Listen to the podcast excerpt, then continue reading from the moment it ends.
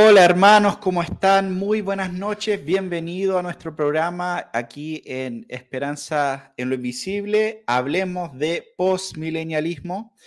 Estamos de vuelta con otro programa en esta noche junto con mi hermano Simón Figueroa, acompañando otra vez. Eh, saludos, Simón. Saludo a todos los que están conectados. Si nos van a ver después también, el Señor les bendiga grandemente. Muy bien, bueno, en esta noche vamos a seguir con, eh, hablando de este tema del postmilenialismo. Las semanas anteriores estuvimos comparando un poco con algunas de las otras posturas, con el premilenialismo, con el amilenialismo. Y en esta noche vamos a estar conversando sobre un tema que eh, no sé, no, bueno, no lo hemos conversado tanto en el pasado, ¿ya? Y que debería eh, ser quizás un, punto bastante eh, relevante, ¿no? Eh, uno de los distintivos del postmilenialismo es esta idea de una futura era dorada o un futuro periodo de paz y prosperidad en la tierra ya antes de la segunda venida de Cristo. Entonces, algunos han dicho en el pasado que esta es una visión prácticamente utópica, eh, una visión totalmente irrealista, podríamos decir. Entonces creo que vale la pena considerar un poco este tema y, bueno, vamos a estar eh, también reflexionando un poco sobre un libro de Lorraine Bettner que es, eh, se llama El Milenio y no está disponible en este momento en español. ojalá en algún momento alguien publique ese libro, pero realmente es, es un clásico en cuanto a, la literatura postmilenial. Y bueno, una de las cosas que hace Bertner en su libro es comparar eh, varias de las posturas y, hacer un análisis eh, de, diferentes posturas, pero también entra en este tema de, considerar las implicancias del postmilenialismo y de considerar algunos de estos puntos, ¿no? Eh, relacionados con la era dorada y, con malos entendidos o, eh, podríamos decir caricaturas que muchos teólogos han hecho. Eh, y no solo, no estoy hablando solo de teólogos de, internet o personas que, que, tienen, ven estos temas como un hobby, sino algunos teólogos relativamente importantes, incluso como vos y otros, que realmente no deberían haber sabido mejor en cuanto a, no caricaturizar la, postura postmilenial. Eh, aún así, eh, en, algunos casos eh, terminaron haciendo algunas caricaturas. Entonces, bueno, es, es, un libro bien, bien interesante de la obra de Bertner relacionado justamente con considerar cuáles son las promesas bíblicas que encontramos en cuanto a un futuro milenio o una futura era dorada. Bueno, y vamos a hablar de la distinción entre eso también. Pero quiero pasar la palabra a Simón antes de, continuar. Sí. Em, es interesante este, este asunto del, milenio o, más especialmente una época particular dentro del milenio, lo que podríamos llamar la, la era dorada, que se distingue por algunos eh, elementos particulares. Eh, no es algo eh, que sea muy conocido dentro del mundo eclesiástico, al menos en, mi experiencia en, Chile, en Latinoamérica. Eh, muchas veces estamos más relacionados con estas promesas incluso de, lo que pareciera ser un, un, reinado terrenal de Cristo, pero es desde una visión premilenial histórica. Eh, muchas veces tenemos estas profecías en mente, estos textos bíblicos que nos hablan del reinado de Cristo como algo concreto, como algo físico, como un reinado con implicancias terrenales, pero solemos aterrizarlo ya sea una visión premilenial, eh, creyendo que luego de una segunda venida de Cristo se establece este reino terrenal con todos sus beneficios, o por otra parte podemos asumir todos estos textos eh, desde una visión amilenial, creyendo que todas estas profecías apuntan hacia un cumplimiento posterior a la segunda venida. Es decir, el cumplimiento de estas profecías corresponde solo a la eternidad futura, al siglo venidero, a lo que está por venir luego de, la venida de Cristo. Eh, pero creo que, comenzamos acá en desventaja, porque eh, escasamente se tocan estas profecías desde una perspectiva postmilenial, considerando que son profecías cuyo cumplimiento, al menos en parte, tiene implicancias fuertes y consistentes durante el siglo presente, en el cual el reino de Cristo se establece en esta tierra de manera lenta, progresiva, y que por consecuencia el reino de las tinieblas va echando pie atrás. No van creciendo los dos al mismo tiempo, como conversábamos la semana pasada que, que proponía uno de estos autores amileniales, sino que es necesario que a medida que el reinado de Cristo avance, entonces las tinieblas vayan en retroceso. Lamentablemente no estamos muy relacionados con ese discurso, así que esperamos dar al menos una pincelada durante esta, esta hora un poquito más conversando este asunto. Sí, bueno, solo para meter un poco y para, para entrar en contexto, voy a leer una pequeña porción de las escrituras en el Salmo 72. Realmente podríamos leer todo el Salmo, pero quiero leer solamente aquí desde el versículo 8, que dice, eh, domine él de mar a mar y desde el río Éufrates hasta los confines de la tierra. Dobliéguese ante él los moradores del desierto, y sus enemigos laman el polvo. Los reyes de Tarsis y de las islas traigan presente, los reyes de Saba y de Seba ofrezcan tributo. Póstrense ante a él todos los reyes de la tierra, sírvanle todas las naciones, porque él liberará al necesitado cuando clame, también al afligido y al que no tiene quien lo auxilie. Tendrá compasión del pobre y del necesitado, y la vida de los necesitados salvará. Rescatará su vida de la opresión y de la violencia, y su sangre será preciosa ante sus ojos. Que viva pues, y se le dé el oro de Sabá, y que y se ore por él continuamente, que todo el día se le bendiga. Hay abundancia de grano en la tierra, en las cumbres de los montes. Su fruto se mecerá como los cedros del Líbano, que los de la ciudad florezcan como la hierba en la tierra. Entonces, bueno, podríamos seguir leyendo este texto. Es una gloriosa eh, pincelada, ¿no? De lo que es, eh, bueno, un salmo dirigido a Salomón, como dice el texto, pero en realidad mirando hacia adelante al descendiente de Salomón, que sería ese rey del, que tomaría el trono davídico y establecería un reino eterno, ¿cierto? Y eh, entonces lo que vemos acá, bueno, varias cosas, vemos las, naciones, ¿cierto?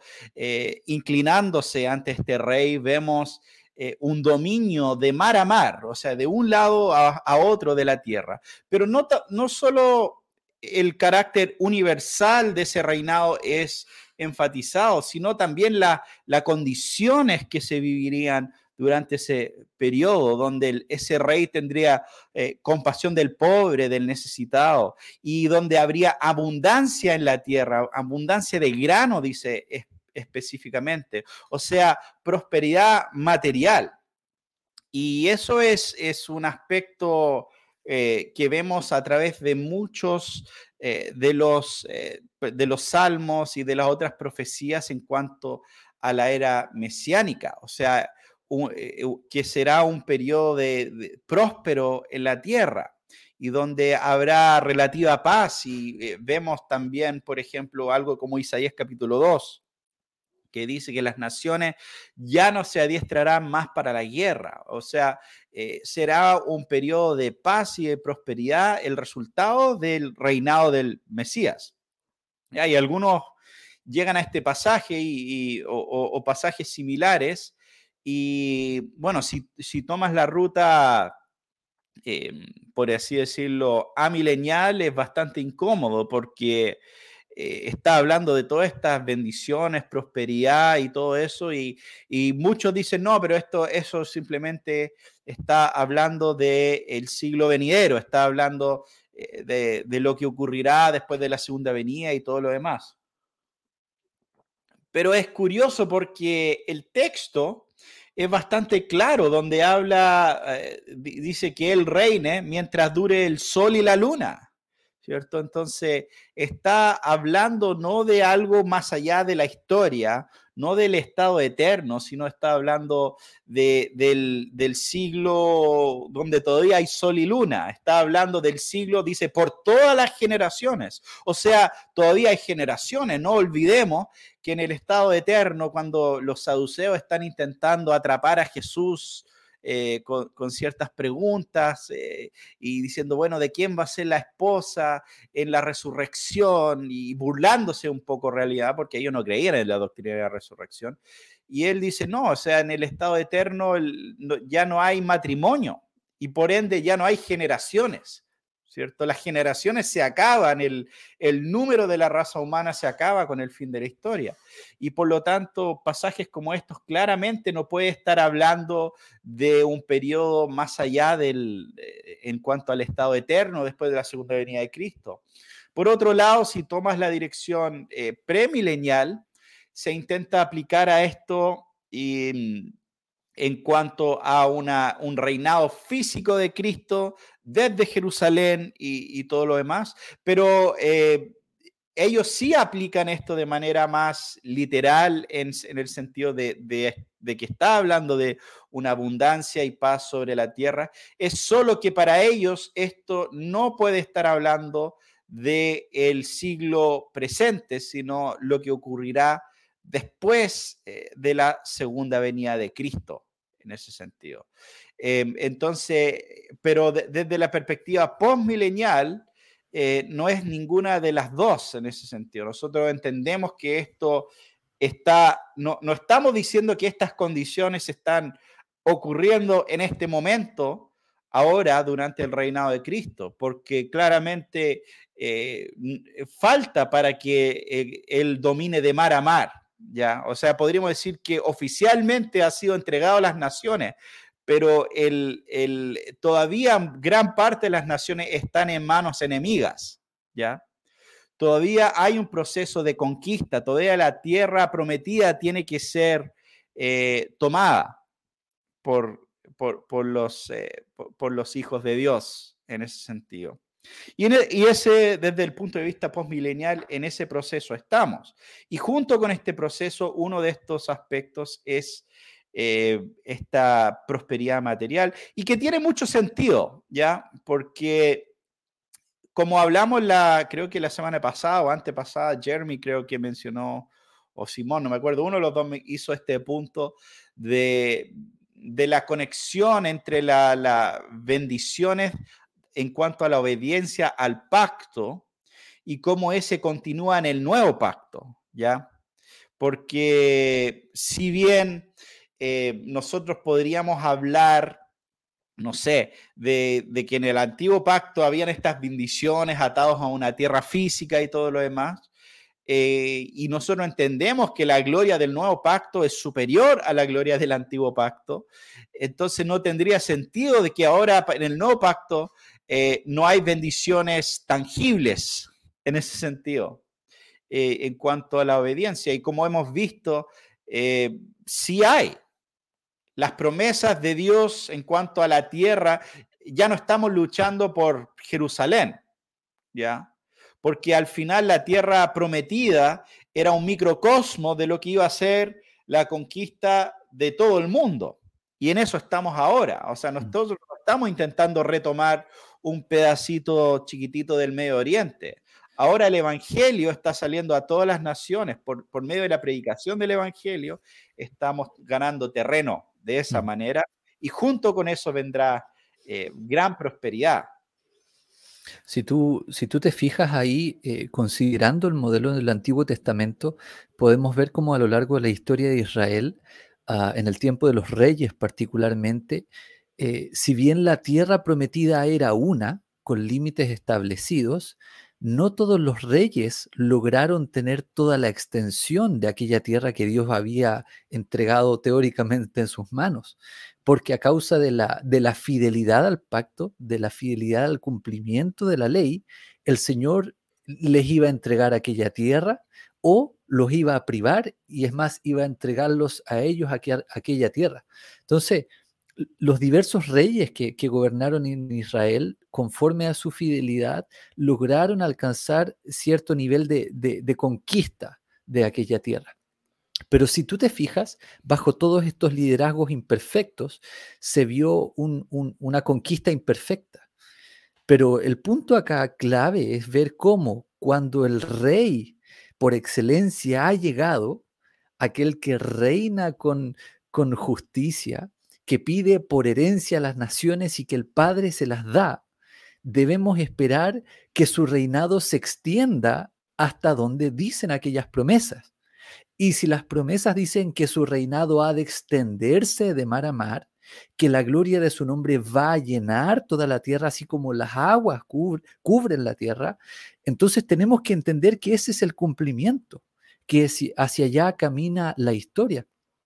Y por ejemplo, acá que tú mencionabas, eh, Isaías 2, para dar un solo ejemplo, te está dando el contexto del cumplimiento de esta profecía y dice en el versículo 2, acontecerá que en los postreros días, que el monte de la casa del Señor será establecido como cabeza de los montes, se alzará sobre los collados y confluirán a él todas las naciones.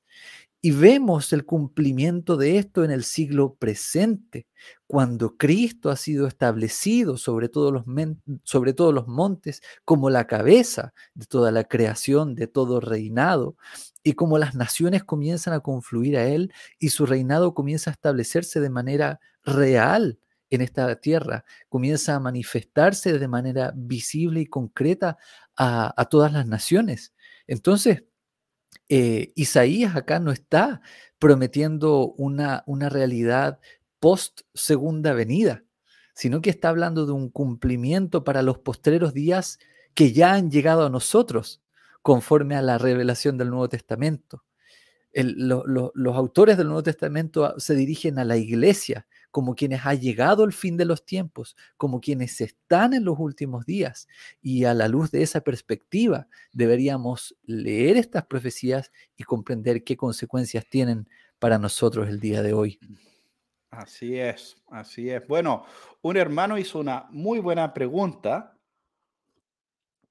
y tuve que, mientras estabas hablando, estaba acordando de un versículo eh, en relación a esto. Hermano Josafat pregunta, hermanos, el pasaje de Salmos que citó habla de naciones que ya no existen. ¿Cómo se interpreta esas naciones ya que no existen en la, en, eh, en la época futura? Eso es, es una muy, muy buena pregunta Em, y, creo que, bueno, el, contexto nos ayuda un poco ahí, porque incluso habla, ¿cierto? Habla de Sabá, de, de, Seba, pero y después dice que todos los reyes se doblieguen ante él y todas las naciones. Entonces, está hablando, ¿cierto? De todas las naciones y dando ejemplos específicos.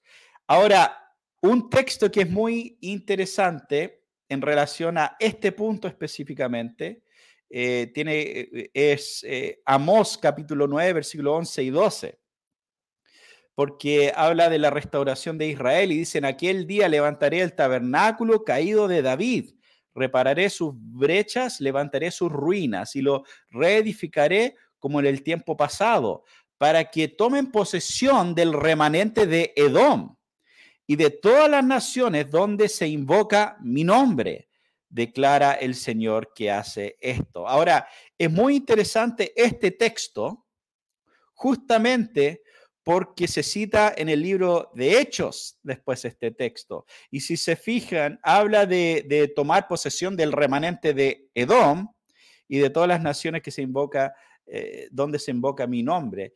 Porque em, incluso ya para, para el tiempo donde estaban diciendo esas palabras, de cierta manera ya se había em, acabado Edom, ya no existía. Bueno, algunos decían que em, Herodes era, era, de los últimos edomitas que, que, había o tenía algo de descendencia edomita, pero es muy interesante cómo vemos citado este texto en Hechos capítulo 15, versículo 15 eh, dice, y con esto concuerdan las palabras de los profetas, tal como, eh, bueno, antes de eso eh, dice, Simón ha relatado como Dios al principio tuvo a bien tomar entre gentiles un pueblo para su nombre. Ya entonces está como dando contexto.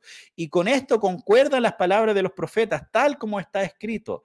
Después de esto volveré y reedificaré el tabernáculo de David que ha caído y reedificaré sus ruinas y lo levantaré de nuevo para que el resto de los hombres busque al Señor y todos los gentiles que son llamados por mi nombre. Dice el Señor que hace saber todo esto desde tiempos antiguos. Entonces, fíjense que el, em, el, aquí no, en, en, versículo 15 no tiene ningún problema con usar este texto que menciona a Edom, aunque Edom ya es un pueblo que, podríamos decir ya no, no estaba en existencia en ese tiempo incluso donde se están diciendo esas palabras. Y por lo tanto, eh, muchos de estos mm, pueblos mencionados, eh, eh, por ejemplo, habla de, de una, en, Isaías capítulo 19, que habrá una, una carretera básicamente entre Egipto y Asiria y Jerusalén, cierto, y, habla de estos lugares que, bueno, uno podría discutir, ¿no? Si existen o no, porque alguien puede decir no, pero Irán sería el nuevo, no sé, la nueva Babilonia, por así decirlo, algo por el estilo, pero a, fin de cuentas, el punto eh, eh, tiene más que ver con las naciones gentiles, más, con, más que con la existencia de alguno de estos ejemplos particulares que dan en el texto. Mm. Y ahí, para agregar un poco a lo, que pregunta Josafat, tenemos que entender que normalmente dentro de este lenguaje profético, las palabras que el Señor utiliza se acomodan a un lenguaje que ellos están acostumbrados y entienden. Eh, al escuchar estas naciones están comprendiendo que se está refiriendo a enemigos del Señor que luego van a dejar de ser enemigos, pero son enemigos con los cuales ellos o sea que están relacionados en aquel momento o han estado relacionados. Entienden el sentido de lo que significa Edom. Entienden el sentido de lo que significa Sodoma y Gomorra.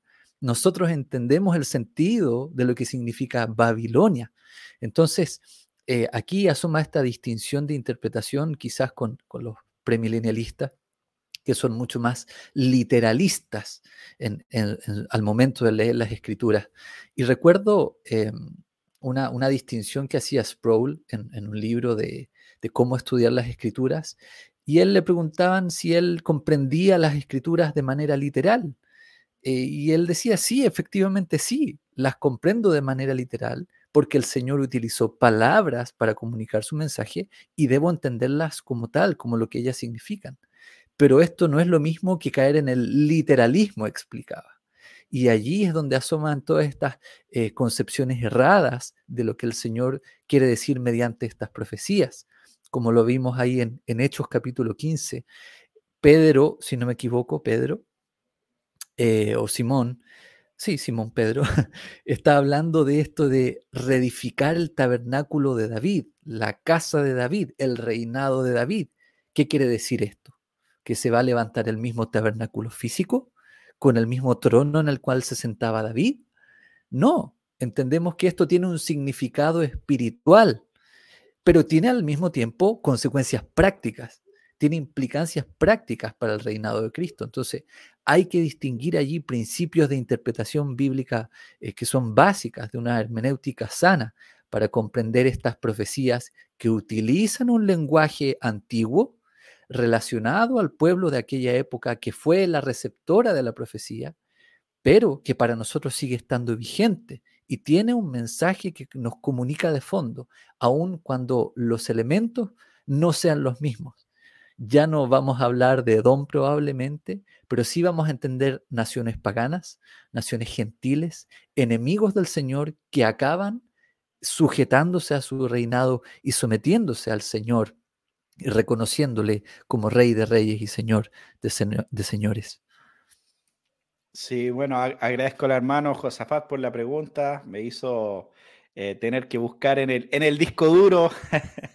Eh, me acuerdo hace como 10 años, eh, Steve Gregg, que es el que escribió este comentario sobre Apocalipsis y también sale en mi película. Él estuvo acá dando una clase, creo que le tocó dar una, una introducción a Abdías o, un libro, un, profeta menor.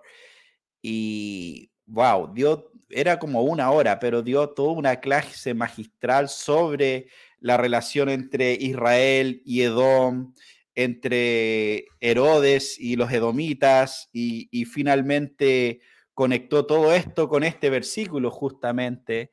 Y bueno, eh, es muy interesante eh, algunos de esos detalles cuando empezamos a considerar las naciones gentiles y la, el cumplimiento de las escrituras eh, y, lo que representan muchos de estos pueblos. Incluso cuando vamos al libro de Apocalipsis o algo así y, se menciona Babilonia, Egipto y estas cosas. O sea, es la razón que usan ese lenguaje porque estos son enemigos conocidos de Israel a fin de cuentas. Eh, y son rivales conocidos de, Israel, lo mismo con eh, Tarsis, Saba y, Seba y, todo esto, eh, eran lugares conocidos por, por riqueza en, el, en los tiempos antiguos. Entonces, que esos pueblos estén llegando, trayendo riqueza al rey de, de Israel, por así decirlo, eh, era algo impresionante y, e, ese es un poco el contexto de ese tipo de lenguaje, podríamos decir. Pero, eh, claro, entonces tenemos este, esta idea de, prosperidad eh, material sobre la, tierra y bueno, muchos tienen un problema con esto porque dirían, y, esto en, algunos casos nuestros hermanos a mileniales, pero, pero incluso los premileniales, eh, que esto no, no, funciona muy bien porque el siglo presente es un siglo malo, ¿cierto? Y es solo posible algo así en el siglo venidero, ¿ya?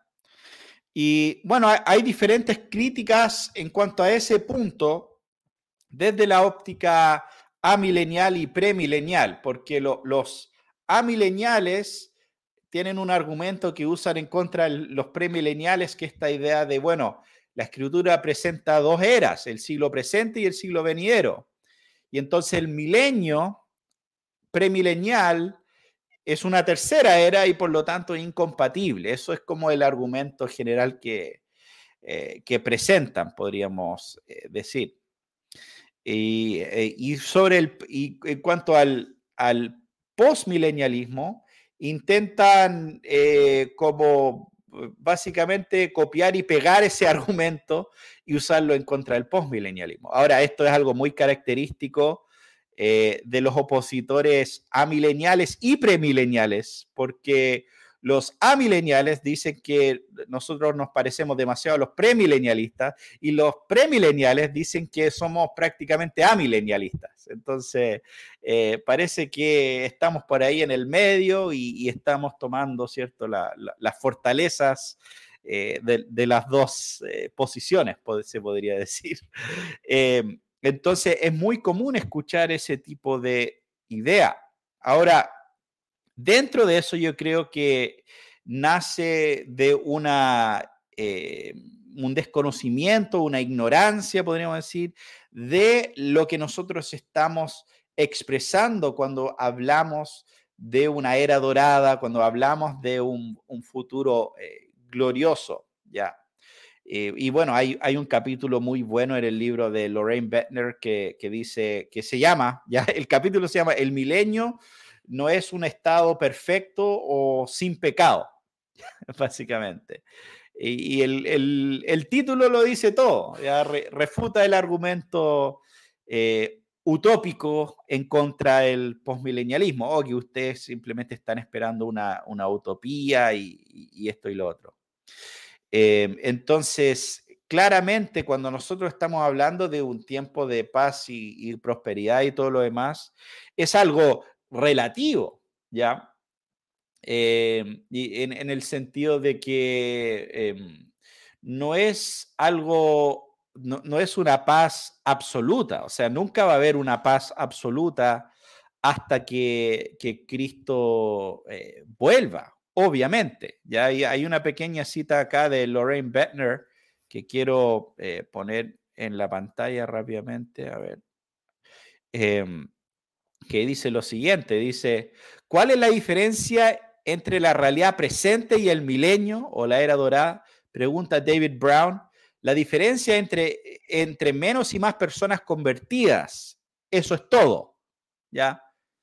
Creo que es muy, muy acertado este comentario. O sea, ¿de qué estamos hablando? Estamos hablando de un periodo donde habrá más cristianos eh, sobre la tierra y todos sabemos creo a estas alturas que el simplemente el hecho de, de, eh, tener muchos cristianos no es igual a perfección, ¿ya?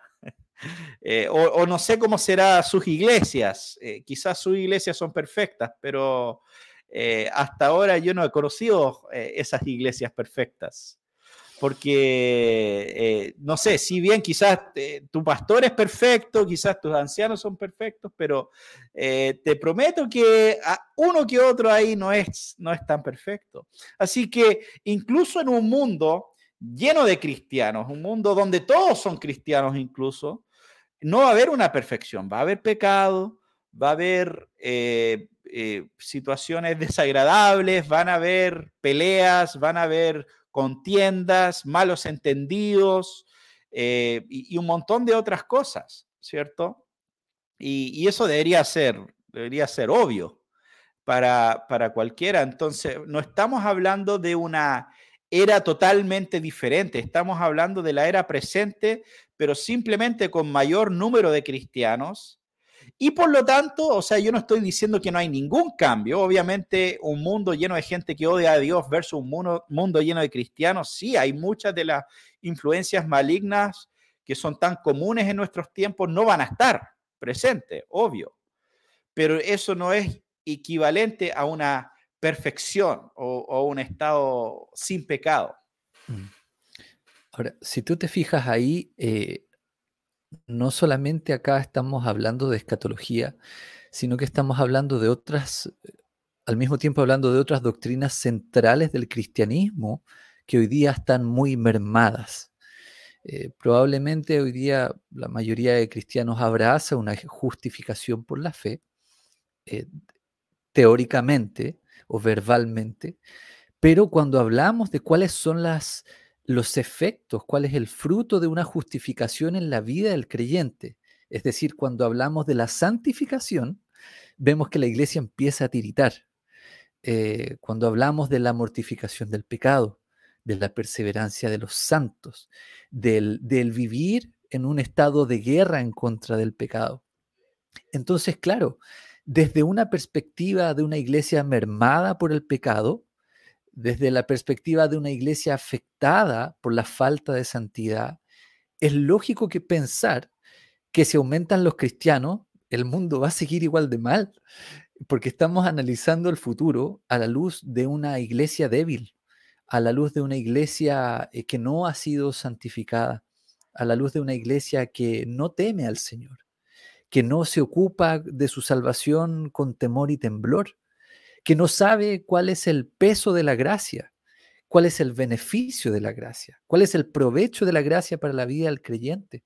Entonces, em, no estamos acá solamente hablando de, asuntos finales, de escatología, de posmilenialismo, sino de, cosas de, un presente, eh, de cómo comprendemos la obra de Dios en la vida del creyente, qué impacto tiene la salvación en la vida nuestra en el diario vivir, en nuestro trabajo, en nuestra casa, en nuestras relaciones sociales, en la sociedad, en, todas las cosas que a fin de cuentas eh, el cristiano se desarrolla.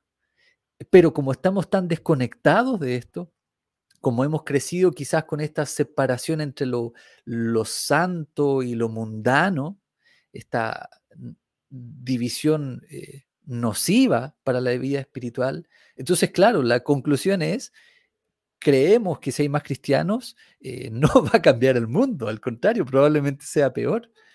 Pero si comprendiéramos el poder de Dios sobre los creyentes, si comprendiéramos cuál es el deber al cual Dios nos ha llamado y es más, nos ha capacitado para vivir de tal manera para vivir conforme a la piedad y a la justicia, entonces otro sería el mundo. Pero para eso tendríamos que comenzar viviendo hoy conforme a lo que hemos sido llamados. Y eso es difícil, porque no es solamente cambiar una perspectiva escatológica de manera teórica, sino que implica vivir de otra manera, implica sujetarnos al señoría de Cristo hoy, para que así las generaciones futuras comprendan cuál es el impacto del Evangelio de manera integral, de manera más completa y total sobre la tierra. Así es, es, un punto importante el que tocaste, Simón, porque muchas veces nosotros tenemos, bueno, y, eh, siempre me llama la atención hablando con ciertas, cada cuánto me encuentro con una persona que me dice que, está en esta, en esta idea de como, no, es que tenemos que volver a la iglesia primitiva, ¿cierto? Y, eh, el, cristianismo está mal y nosotros tenemos que volver a como era la iglesia primitiva y si hacemos eso, eh, las cosas van a mejorar y todo, todo va a ser mejor. Bueno, eh, cuando leemos el libro de Hechos, claramente la iglesia primitiva tenía aspectos buenos, pero también tenía muchos aspectos malos. O sea, yo le preguntaría a esa persona, ¿a qué iglesia específicamente quiere volver? ¿Quiere volver a la iglesia de Corinto? Por ejemplo, espero que no, porque ahí hubieron varios problemas y em, Pablo tuvo que mandar varias cartas para solucionar eh, o intentar solucionar algunos de esos temas. Entonces, esta idea utópica de mirar atrás, como, como que ahí está la, la, eh, solución, eh, ignora por total la idea de la santificación progresiva del pueblo de Dios en la historia. ¿ya? Y esto puede tener altos y bajos, pueden haber malos momentos en la historia, pero el punto es que Dios está purificando a su iglesia, a su novia, en la historia.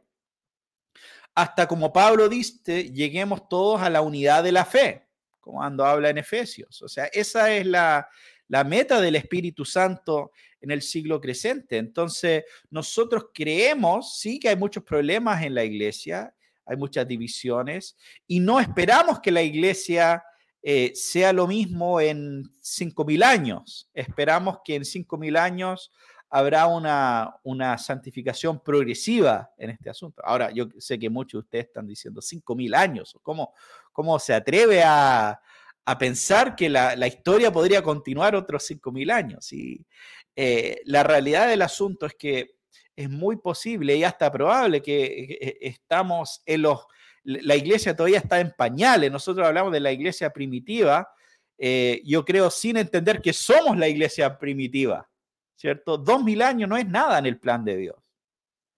Dos mil años es, es un momento breve y, y tengo la, la percepción de que tiene mucho más por delante para su pueblo en ese sentido. Eh, y entonces yo creo que ese es un punto importante de, considerar, incluso cuando hablamos de iglesia en el futuro, no estamos hablando eh, eh, de algo que se mantiene estático y no, y no cambia y no mejora y simplemente cae en lo mismo de siempre, sino que también hay una purificación en la historia, pero aún esa purificación no es perfección.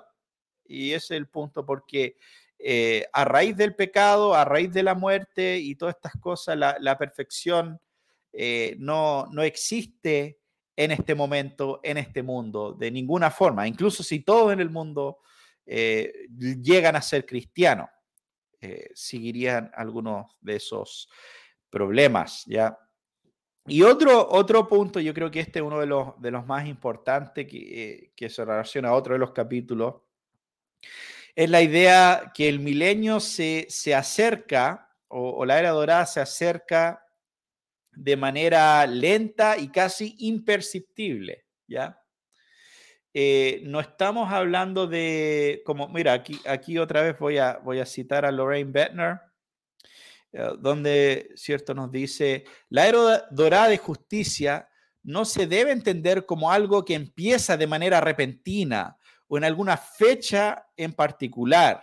No se puede fijar en un calendario porque llega como el resultado de un proceso largo y lento. ¿Ya? Yo creo que este es un punto eh, que muchos de los críticos del postmilenialismo no entienden, ¿ya?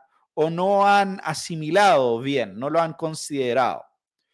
Porque desde las perspectivas amileniales y premilenial, em, el cambio viene de, eh, que, eh, viene de una manera repentina. El siglo presente continúa de manera bastante estática. El, enemigo, Satanás, eh, básicamente sigue dominando el mundo en su gran mayoría. Hay uno que otro avivamiento por aquí, por allá, uno que otra nación tiene algo de influencia cristiana, pero la iglesia sigue siendo un pequeño remanente, sigue siendo una minoría eh, en un mundo dominado por Satanás, hasta que, ¡pum!, Cristo vuelve y ahí en el caso premilenial hay una, una especie de, de burocracia internacional que se establece en Jerusalén o en alguna otra parte donde Cristo eh, tiene un, gobierno terrenal, donde tiene, me, imagino, encargados de diferentes aspectos y no sé cómo exactamente funciona.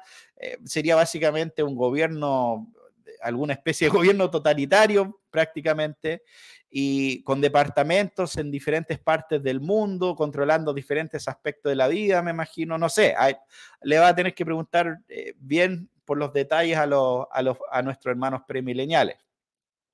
Pero el punto es, es un cambio repentino, es un cambio de la noche a la mañana, ¿cierto? Un momento Cristo está en el cielo, otro momento está en la tierra, reinando desde Jerusalén, habiendo derrotado a, todos sus enemigos, ¿ya? Entonces, esa es la mirada premilenial, la mirada amilenial es Cristo vuelve, se acaba la historia, juicio final y también un cambio inmediato y, repentino. En cambio, el postmilenialismo, como, vemos, como vimos con eh, Lorraine eh, Bettner, ¿cierto? No es algo que empieza en un día específico, ¿ya? No es como que se va a poder decir, mira, la, era dorada empezó en el año 6322 y ese fue el año de la era dorada, no. Es un proceso que se va dando progresivamente en la historia con la transformación que viene por medio del Evangelio. O sea, ya lo hemos visto eh, eh, en gran parte en este mundo, ese proceso. O sea, el mundo ha mejorado en los últimos 2000 años. Si alguien te dice lo contrario, eh, perdón, simplemente no han estudiado la historia lo suficiente, están un poco, em, un, poco mal acostumbrados, podríamos decir, por los tiempos presentes en los que estamos, donde literalmente, o sea, tenemos a nuestra, a nuestra disposición mayor cantidad de tecnologías, comodidades, habilidades, eh, tenemos cosas que otra generación nunca podían haber imaginado, la manera que eh, viajamos de un continente a otro, la manera que podemos generar comida y riqueza y un montón de, tecnología,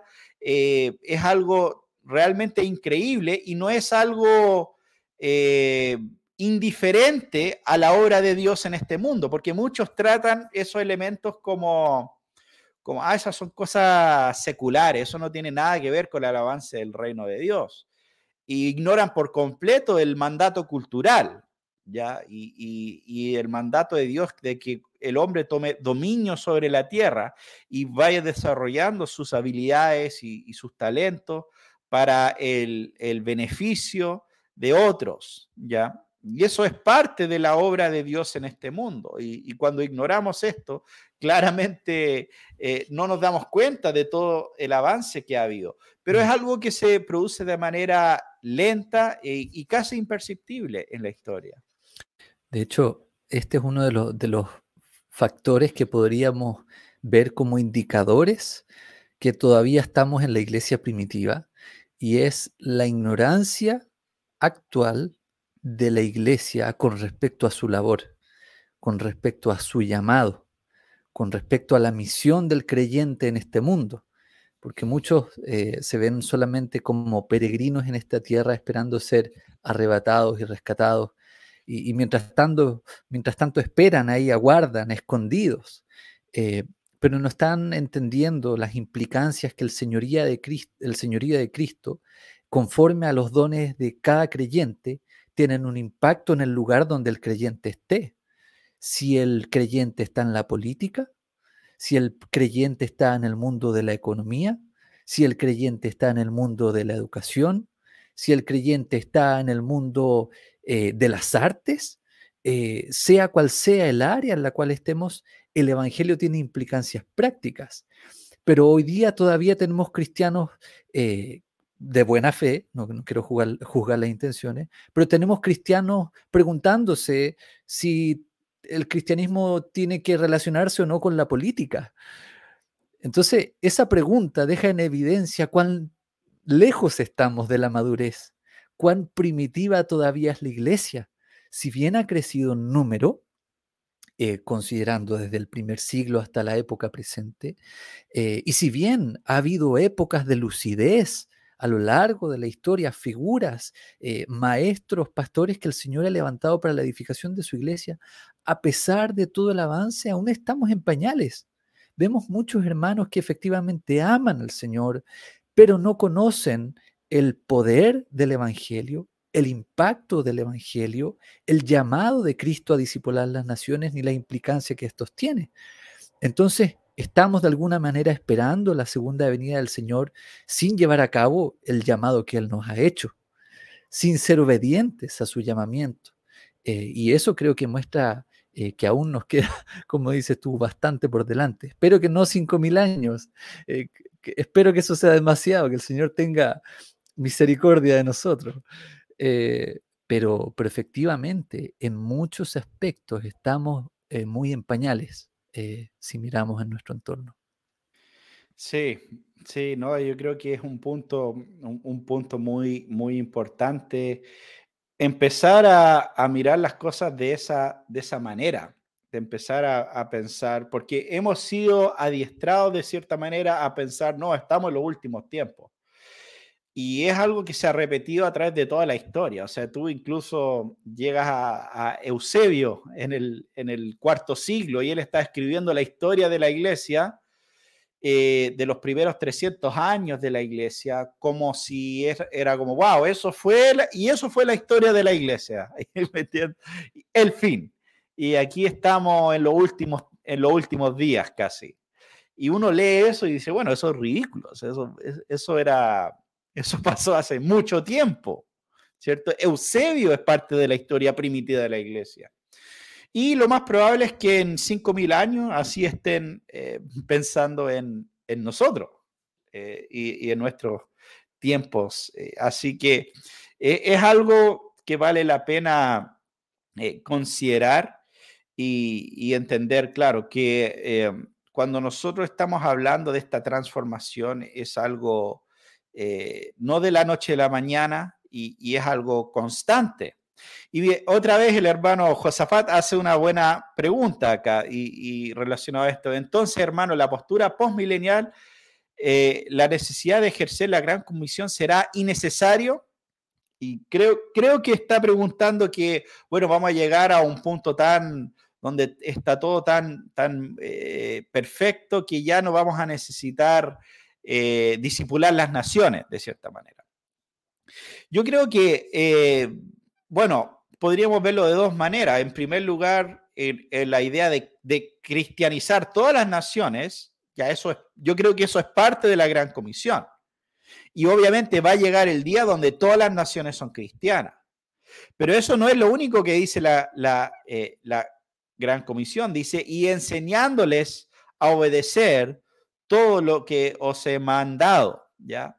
Eso es algo que, eh, si bien todas las naciones pueden decir en sus constituciones son eh, Cristo es Señor, obviamente va a ser un, proceso constante de discipulado, generación tras generación. Incluso cuando llegamos a un periodo, eh, podríamos decir, de, llamarlo una era dorada, aún así cada generación necesita ser discipulado, cada, generación necesita conocer al Señor y, otras personas que les puedan instruir en la palabra de Dios, gobernantes que, puedan ser instruidos en cómo eh, hacer bien su trabajo, etc. Entonces yo creo que en el, en el siglo presente, incluso en la era dorada, no, no se va a acabar esa necesidad de discipular en, ese sentido. Y, es algo que, que, va a ser constante.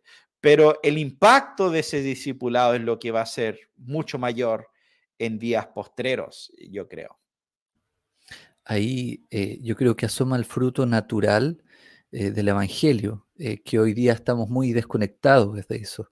Creemos que, la espiritualidad es algo que vivimos en lo privado, en lo íntimo de nuestra casa y que, los compañeros de trabajo no tienen por qué saber, no tienen por qué enterarse. pero, pero esta era dorada que se presenta, de alguna manera lo que está haciendo es hacer salir a flote el fruto natural de que haya cristianos en la tierra. Fíjate, si tú piensas en el, humanismo, el humanismo cree en, una visión postmilenial de alguna manera de una era dorada. El humanismo cree que el propio hombre es capaz de llegar a un nivel superior, de mejorar el estándar de vida, de alcanzar justicia, de alcanzar prosperidad, de, alcanzar felicidad y un sinfín de cosas. El problema del humanismo es que no entiende la fuente correcta de todo este bien y también este bien lo deforma. Eh, no, vamos a mezclar las cosas. Pero, pero el postmilenialismo y esta visión de, la era dorada o de este milenio particular en, su tiempo de, mayor gloria, em, lo único que está haciendo es revelar la consecuencia necesaria de la vida de un creyente.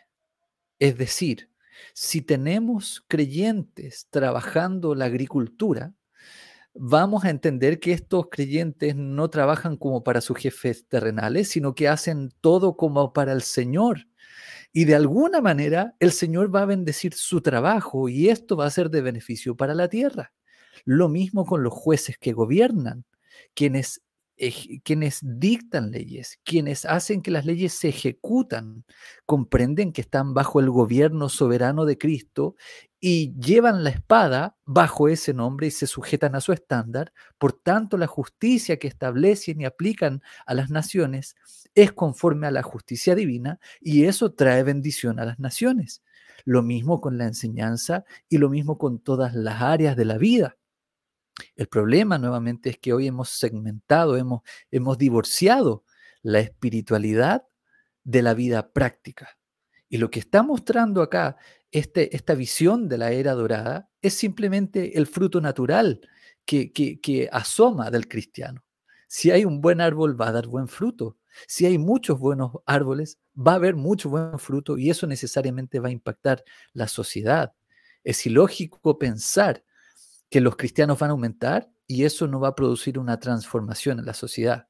Y es cosa de mirar hacia atrás, quizás pensar en, en, la Suecia, eh, perdón, en la Suiza de, Calvino, eh, cómo una nación es transformada por una reforma espiritual, cuando el Señor aviva los corazones. O pensemos más atrás, en la nación de Israel, cuando el Señor avivaba a algunos reyes y los hacía volver a la ley, toda la nación gozaba de aquel beneficio. Y esperamos entonces lo mismo acá. Si las naciones han de sujetarse al rey de reyes, si él va a gobernar de mar a mar, entonces el fruto de esto va a ser visible y palpable para todos quienes estén en esta tierra. Así es, hermano, así es. Bueno, muchas gracias a todos los hermanos que nos han ido, ¿cierto?, escuchando en, este, en este tiempo. Em, hemos estado reflexionando un poco sobre lo que es esta enseñanza eh, postmilenial en cuanto a un futuro glorioso, en cuanto a una, una futura era dorada, donde hay paz y prosperidad en la tierra y donde el, Evangelio se conoce de manera bastante universal entre eh, las naciones, ¿ya? Y me parece relevante, em, eh, cierto, empezando a cerrar el programa o, em, llegando un poco al, final de este, de este proceso, de poder considerar algo que me encanta de esta doctrina, particularmente eh, en cuanto al postmilenialismo, es que eh, a diferencia de las otras posturas, tiene una conexión con nosotros hoy día. El dispensacionalismo y el, eh, el premilenialismo em, tiene, hay una, una barrera tremenda que es la segunda venida de Cristo, que separa el siglo presente de ese periodo posterior, ¿cierto? Hay una, una línea y, es difícil de cierta manera para el cristiano premilenial eh, imaginarse ese periodo, eh, es difícil tener alguna conexión con eso, ¿ya? Porque, no porque ese periodo solo se inicia con la segunda venida de Cristo, ¿ya? Y es por eso que incluso alguien como, eh, como Schofield, cuando llegaba a una, postura tan radical de llegar al, sermón del monte de Jesús y decir, no, eso es para el reino milenial, eso no, no es para nosotros, ¿cierto? En cambio, desde una perspectiva postmilenial, sí hay bendiciones que todavía no hemos experimentado, pero es algo progresivo y es, hay una conexión entre lo que nosotros estamos haciendo hoy día en el mundo y el cumplimiento de esas promesas de Dios en el futuro. Hay una relación directa.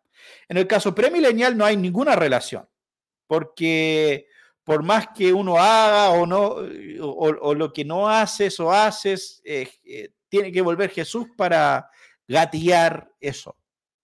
En cambio, eh, desde nuestra perspectiva, Dios está usando a su pueblo para avanzar sus propósitos en la tierra. Y ese futuro glorioso vendrá como fruto de hermanos fieles en nuestro tiempo, eh, criando a sus hijos en el Señor, eh, haciendo trabajo para la gloria de Dios, participando en sus iglesias y siendo sal y luz en sus comunidades. ¿ya? Hay una conexión directa entre eso y ese futuro glorioso que esperamos. Así que yo creo que Ahí es donde aterrizamos todo lo que se está hablando en este momento, porque claro, eh, puede sonar muy bonito hablar de, un futuro periodo que ninguno de nosotros va a experimentar o ver, eh, pero puede sonar muy bonito, eh, pero lo primero que tenemos que entender es que hay una conexión entre lo que nosotros estamos haciendo ahora y ese futuro. Simón, no sé si quieres decir algo Sí, sí. Em, es interesante cómo, algunas de las confesiones, si bien no abordan este asunto eh, de manera clara y extensiva, hay algunos elementos que, nos pavimentan el terreno para ir en pos de esta, de esta meta que estamos planteando acá.